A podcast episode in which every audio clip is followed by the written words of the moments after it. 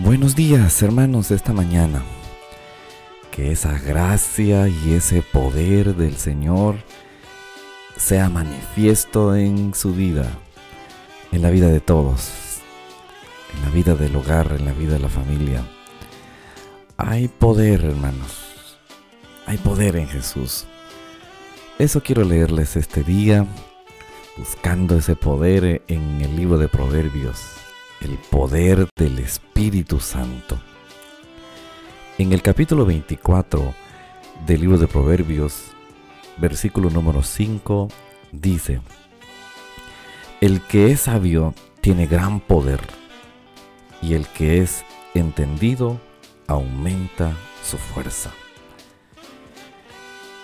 Gloriosamente, el Señor tuvo un plan desde los siglos eternos desde la pasada eternidad.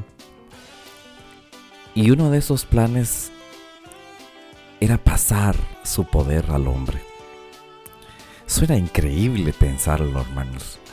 suena como demasiado privilegio para el ser humano no solo haber sido hecho a imagen y semejanza del Señor, haber sido puesto en, en el mundo, en la tierra, como cuando Dios puso a Adán y a Eva en el, en el Edén las delicias, el paraíso, todo cuanto el hombre podía disfrutar.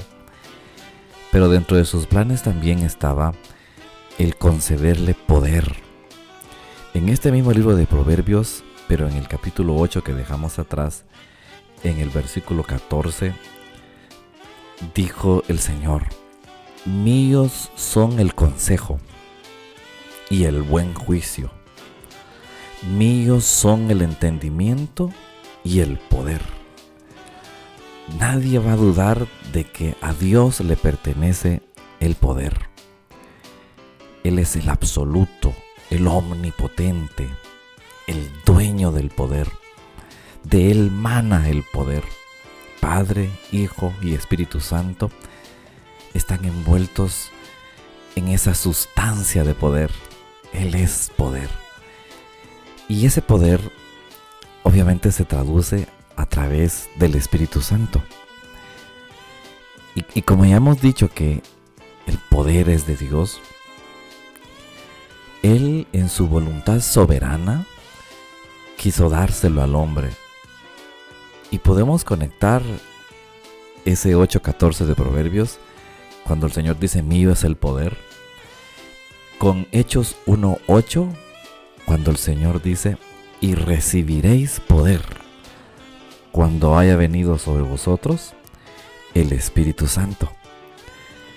Es una transmisión de poder del, Dios Todopoderoso al ser humano. Eso es algo que usted y yo debemos de sentir alegría, de saber que nuestro Dios nos ha transmitido no solo la vida, no solo el alma, no solo todo cuanto hay existe para el ser humano, sino ha querido Dios transmitir su poder. En eso fue lo que pensamos al leer el capítulo 24 de Proverbios. En el versículo 5 dice, el que es sabio tiene gran poder. el que es sabio es porque ya tiene la sabiduría, es porque ya tiene a Cristo Jesús, es porque ya cuenta con esa bendición gloriosa que le fue concedida por el Espíritu Santo. Y entonces dice, el que es sabio tiene gran poder y el que es entendido aumenta su fuerza. Había una fuerza humana natural con la cual es imposible realizar algunas cosas que el Señor demanda que hagamos. Pero ahora que tenemos la sabiduría de Dios, al Hijo de Dios, el Espíritu Santo en nuestra vida, entonces ahora tenemos gran poder y el que es entendido aumenta su fuerza. Con eso mismo que hemos leído, vamos a saltar, hermanos, hasta el versículo número 10, que dice 24:10. Si en el día de la aflicción te desanimas, muy limitada es tu fortaleza. Si en el día de la aflicción te desanimas, muy limitada es tu fortaleza. lo que nos está diciendo el Señor, la vida nos va a probar. En la vida se nos va a demandar fuerza y poder.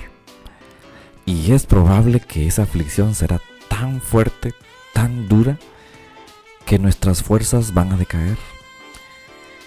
Y por eso vamos a tener que decir que no es con espada, no es con ejército, sino es con su Santo Espíritu. En el día de la aflicción va a venir ese terrible desánimo, esa terrible depresión, esas terribles ganas de no continuar, de no seguir adelante, porque saben qué es lo que nos está haciendo falta. La fuerza del Señor, el poder del Espíritu Santo, eso que el Señor está prometiendo que se nos va a dar, eso que el Señor nos lo concede por gracia y que el ser humano o el cristiano a veces vive como que si no lo necesitara. Quiero decirle, hermanos, si no va a ser con la ayuda del Espíritu Santo, no vamos a poder. Será imposible poder. Lo vamos a necesitar, hermanos. Hoy es un día, como todos los días de nuestra vida cristiana, de demandar esa gracia y de pedir que venga sobre nosotros ese fuego glorioso el cual es prometido a toda carne, a toda carne, pedir esa presencia maravillosa. Pero luego vamos a leer en el capítulo 24 y en el versículo 16, porque siete veces podrá caer el justo, pero otras tantas se levantará. Siete veces podrá caer el justo el número 7 es un número que tiene una gran simbología bíblica. Siete fueron los días usados por el Señor para terminar, hacer la creación. Y obviamente en el día séptimo Él descansó. Pero siete es el número. Siete vueltas le pidió el Señor que diera al pueblo de Israel a Jericó. Y aun cuando todavía había dado siete vueltas en siete días, siete vueltas en un solo día también y el séptimo los muros iban a caer. La séptima vuelta los muros iban a caer. En fin, yo puedo seguir hablando. Siete son las iglesias que se dirigió Juan. Tantos números siete. El número siete habla de la perfección de Dios. Habla de la plenitud de Dios. Cuando nosotros hemos aceptado a Cristo, cuando hemos suplicado la presencia gloriosa del Espíritu Santo en nuestra vida, hermanos, estamos llegando con la ayuda del Señor al plan que Él tiene, a que gocemos de su plenitud, a gozar de su presencia, a ser llenos, cuando dice la palabra llenos del Espíritu Santo, habla de un ser humano que ha llegado y que está llegando a ese deseo del Señor. Porque siete veces podrá caer el justo habla de que en la vida podremos tener dificultades, situaciones difíciles, pero que con esa presencia maravillosa del Espíritu Santo podremos levantarnos y vamos a levantarnos. Y es posible levantarnos porque tenemos una ayuda maravillosa, una ayuda especial que se llama Espíritu Santo. Aun cuando a veces hemos sido invadidos por la debilidad humana, por el pecado, esa presencia que de repente hemos contristado, si de repente la podemos volver a invocar para que podamos volver a ser llenos del Espíritu Santo, siete veces es la, es la veces que el Señor le dijo a, a Pedro que, que podía ser perdonado si lo multiplicaba por 70, 70 veces siete habla del perdón de Dios, de la misericordia de Dios, de la bondad de Dios, de lo infinito que es el amor de Dios. Cuando nuestras fuerzas han decaído, hermanos, el poder de Dios puede venir sobre nuestra vida otra vez y volvernos a llenar y volvernos a, dar esa fuerza que, que estamos necesitando. Usted y yo ahora podemos sentirnos debilitados, pero hoy Dios le dice, vamos ánimo, levántate otra vez. Si usted se siente afligido, desesperado por la enfermedad, el Señor dice siete veces te vuelvo a levantar. Si usted se siente en la aflicción más grande que quizás piense que está teniendo, recuerde que el Señor dice siete veces cae el justo, pero siete veces se vuelve a levantar.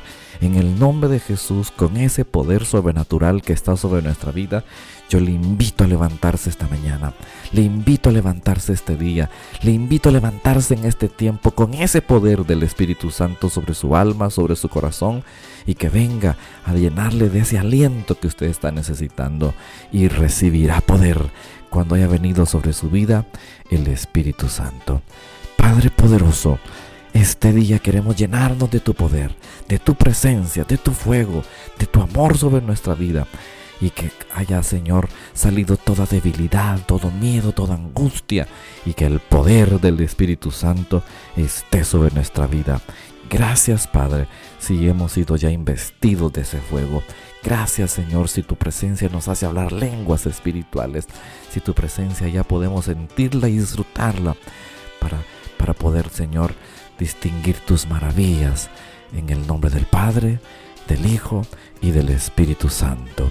Amén.